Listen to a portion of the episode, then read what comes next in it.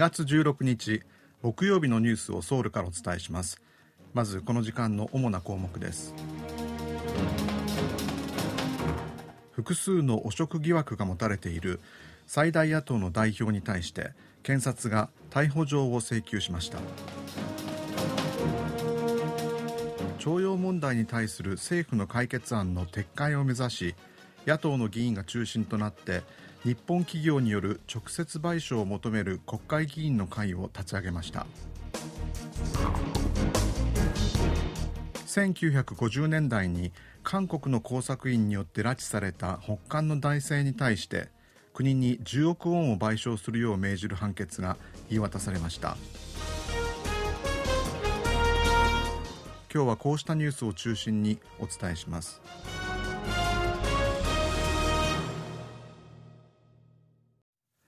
ソンナム市テジャンドンなどの都市開発事業をめぐる不正疑惑やプロサッカーチームソンナム FC への寄付金をめぐる疑惑が持たれている最大野党共に民主党のイ・ジェミョン代表に対して検察が逮捕状を請求しました。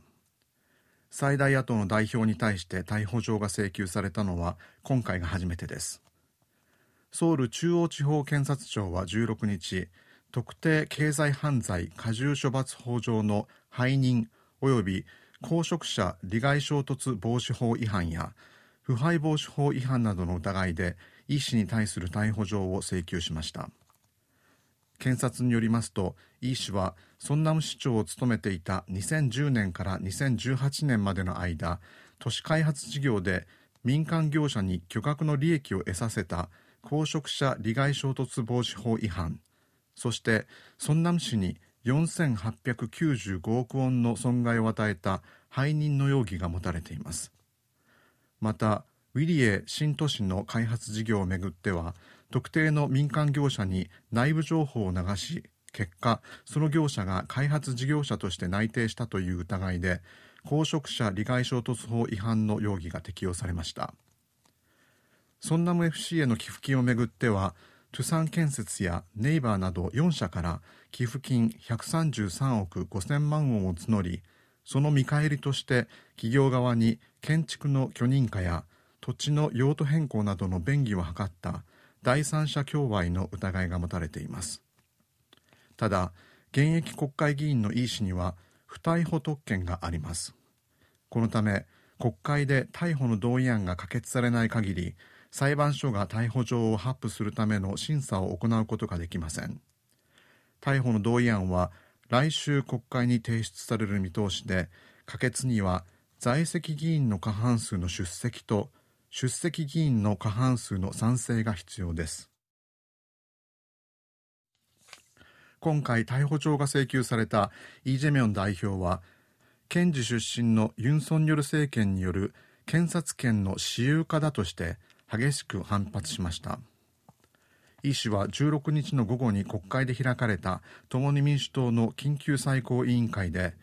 今日は検事出身のユン・ソンニョル独裁政権が検察権の私有化を宣布した日であり個人的な政敵を排除するために法治主義が崩れ落ちた日だと反発しました。イ代表はまた私は不正行為をしたことはないと容疑を否定しました。一方与党国民の力は国会がこれ以上犯罪者の逃亡先や隠れ家になってはならない。癒着型の時代錯誤で不正にまみれた政治を撤廃するきっかけとなるよう国会で逮捕の同意案が可決されるべきだと促しました。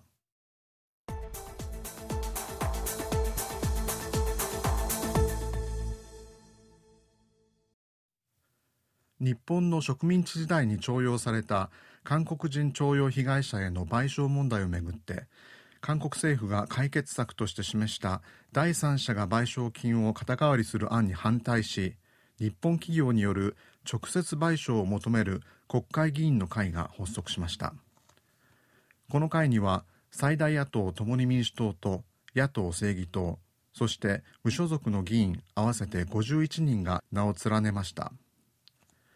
共に民主党のパク・ホングン院内代表は発足の挨拶で日本の先般企業が支払うべき賠償金を韓国企業が肩代わりするのは解決策ではなく屈辱だ。被害者の声が反映されない解決策はありえないとして政府案を批判しました。発足式には三菱重工業を相手取って訴訟を起こし2018年に最高裁にあたる韓国大法院で勝訴が確定した徴用被害者の91歳の女性が出席し存命の被害者たちの願いを叶えてほしいと訴えました。この会は政府案の撤回を求める決議案を国会に提出する方針です。1950年代に韓国から送られた工作員によって北韓で拉致され67年間韓国で生活してきた北韓の男性が韓国政府を相手取って起こした損害賠償請求訴訟で政府にこの男性に10億ウォンを賠償するよう命じる判決が言い渡されました。原告の男性は1956年に北韓で韓国の工作員によって拉致され韓国に連れてこられました。この男性はおよそ4年間抑留され靴磨きなどの労働を無報酬で強いられました。その後解放されたもののこれまで67年間帰国できず韓国で暮らしています。政府は事件の消滅時効が過ぎたと反論しましたが裁判所は最高裁にあたる韓国大法院の判例を引用して政府の主張を退けました。大法院は人権侵害や弾圧事件を調査する委員会が犠牲者と認めたものに対して国が消滅事項の成立を主張するのは権利の乱用にあたるという趣旨の判断を示しています。韓米両国がユン・ソンニョル大統領のアメリカ訪問を調整している中ホワイトハウスがユン大統領の国賓夕食会を4月に行う予定だとアメリカのブルームバーグが報じました。ブルームバーグによりますと時期は4月下旬になる予定で具体的な日時はまだ決まっていないということです。これが実現すれば韓国の大統領のアメリカへの国賓訪問は2011年のイ・ミョンバク元大統領以来12年ぶりとなります。一方韓国の大統領室はまだ決まったことはないとして調整中という立場を改めて明らかにしました。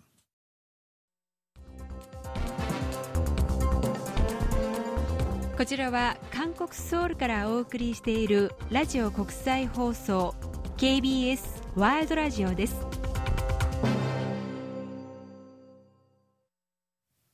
韓国政府が2年ごとに発行している国防白書で北韓を敵とする表現が6年ぶりに復活しました。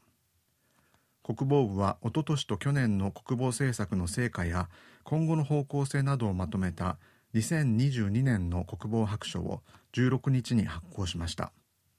今回の白書では国防の目標の項目に北韓政権と北韓軍は我々の敵という表現が復活しています。北韓について敵という表現を使ったのは2016年以来6年ぶりです。